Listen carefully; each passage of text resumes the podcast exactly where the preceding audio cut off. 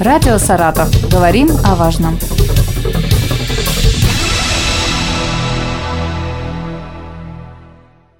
Здравствуйте, в студии Елена Тёмкина, и сегодня рядом со мной Алексей Сергеевич Санников, руководитель Государственной инспекции труда в Саратовской области. Здравствуйте, уважаемые жители Саратовской области.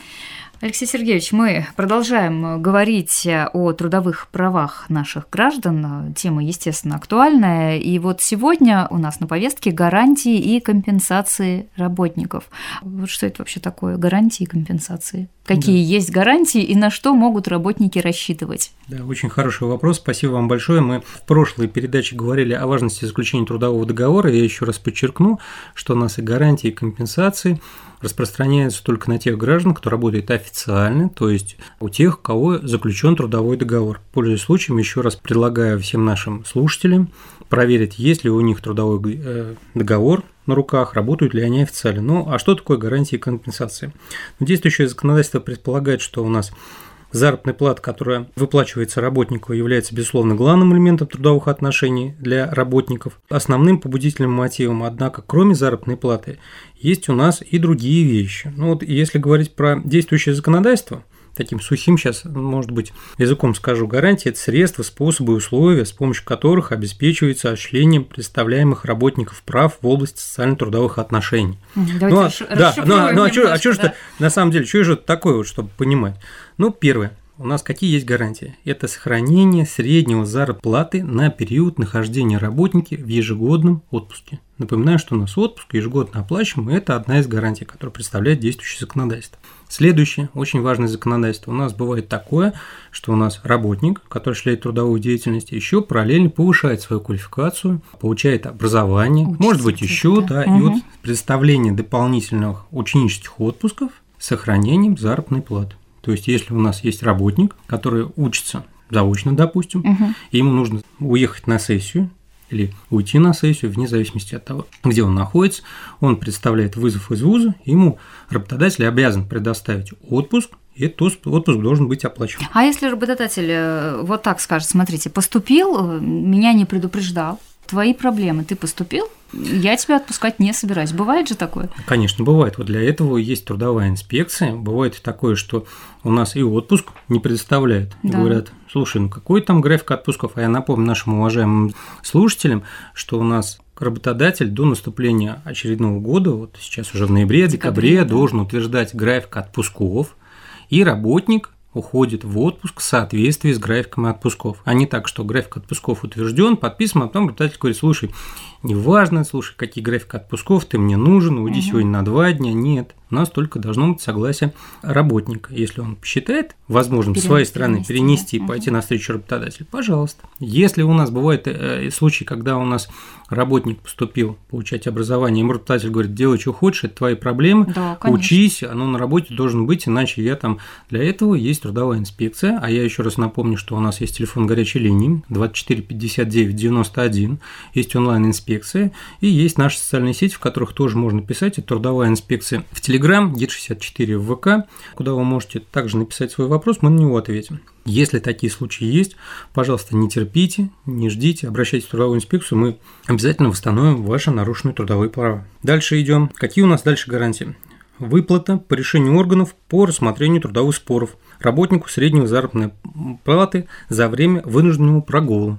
Бывают такие вынужденные прогулы, и он тоже оплачивается. Сохранение за работником среднего заработка за время предоставления работы в связи с задержкой выплаты заработной платы и сохранение среднего заработка членам комиссии по трудовым спорам. То есть у нас, когда есть трудовой спор, назначает комиссию, естественно, эти работники не могут выполнять свою работу, в этот период времени ему оплачивать средний заработок.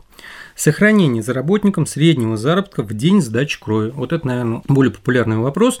То есть к нам обращаются, говорят, есть у нас доноры и сдают кровь, и они говорят, а вот, вот день, когда я не присутствую на работе, потому что я сдаю кровь, он оплачивается, не оплачивает, это обязанность работодателя. Если работник сдает кровь, то обязан ему оплатить средний заработок. Он приносит справку? Да, конечно.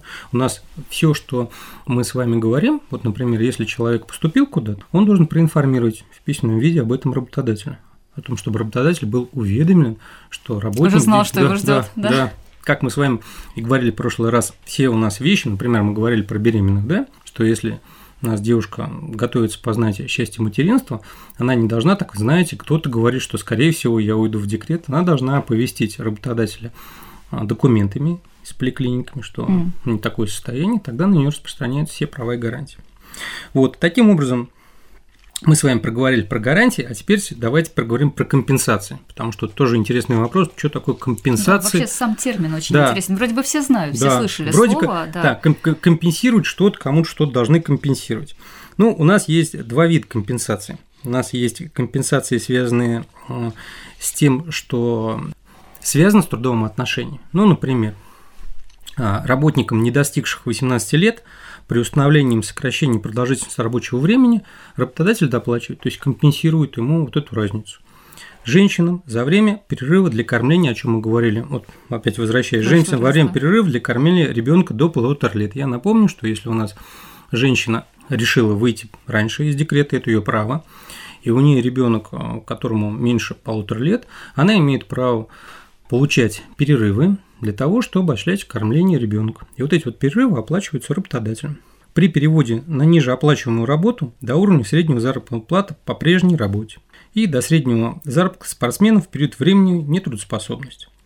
Это вот что касается связанных с трудовыми отношениями. А вот у нас есть еще такие вещи, когда, например, в процессе нашей трудовой деятельности некоторые работники используют свои технические средства для выполнения непосредственно связанных своих обязанностей. Ну, часто что бывает, например, использование личного автотранспорта. И это уже не относится к трудовым вещам, угу. это не идет в заработок в отличие от того, что я сказал выше, это и компенсируется уже денежными средствами, но не, они не идет по строке заработной платы, компенсации в соответствии с договоренностью с работодателем из денежных средств, связанных с использованием автотранспорта, горюче-смазочных материалов, там, мелкого ремонта и так далее. Это может распространяться на любые, любые другие технические средства, которые работник привлекает для исполнения своих обязанностей. Но это только по договоренности. Не так, что угу. я вот сегодня сам решил сесть там на машину и на своей машине там ездить, или я решил взять там свой ноутбук и сам делать, об этом работодатель не знает. Должен быть договоренность с работодателем, должны быть, как и в трудовом договоре, оговоренные срок использования, какая будет компенсация. И после этого. То есть, то есть тоже такой ситуации не может быть. Допустим, работодатель говорит: ты возьми свою машину,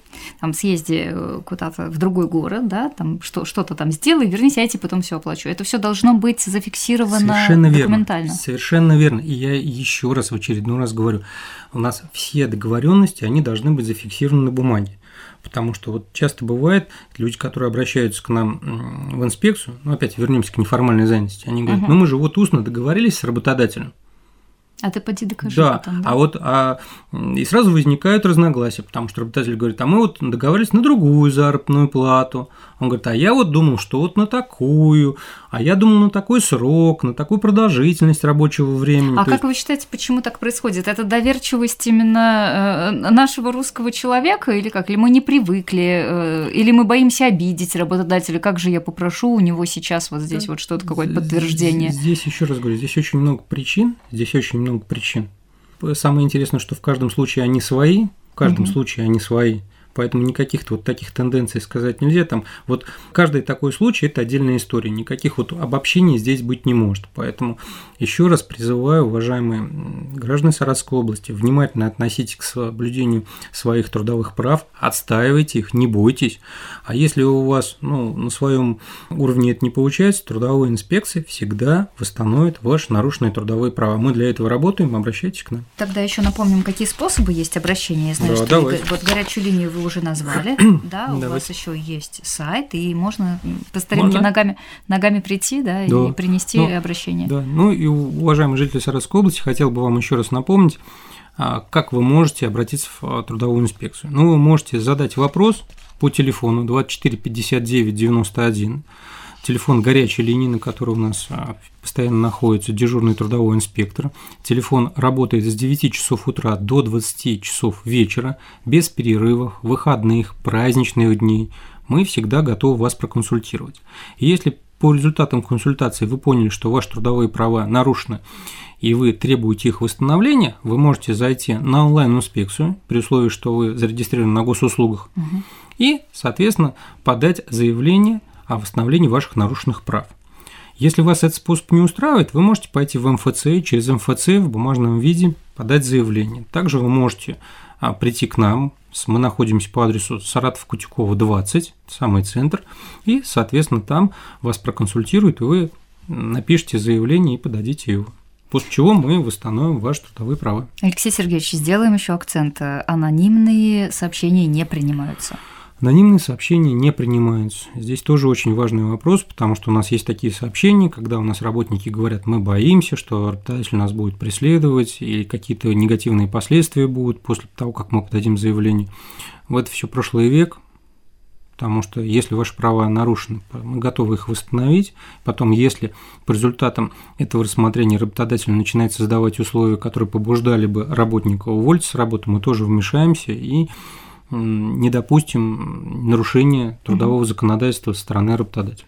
А работодатель разве знает, кто к вам обратился? Ну, мы же когда приходим с проверкой, если к нам написал Иванов Иван Иванович, то все понятно да, становится. Да, да, да, мы, мы же проверяем угу. документы по Иванову Ивану Ивановичу.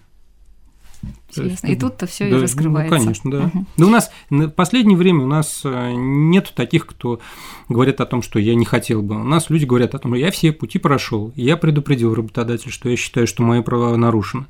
Мы с ним поговорили, не пришли к общему знаменателю. Я воспользуюсь своим правом защите своих интересов путем обращения в Государственную инспекцию труда. Я об этом работодателя предупредил.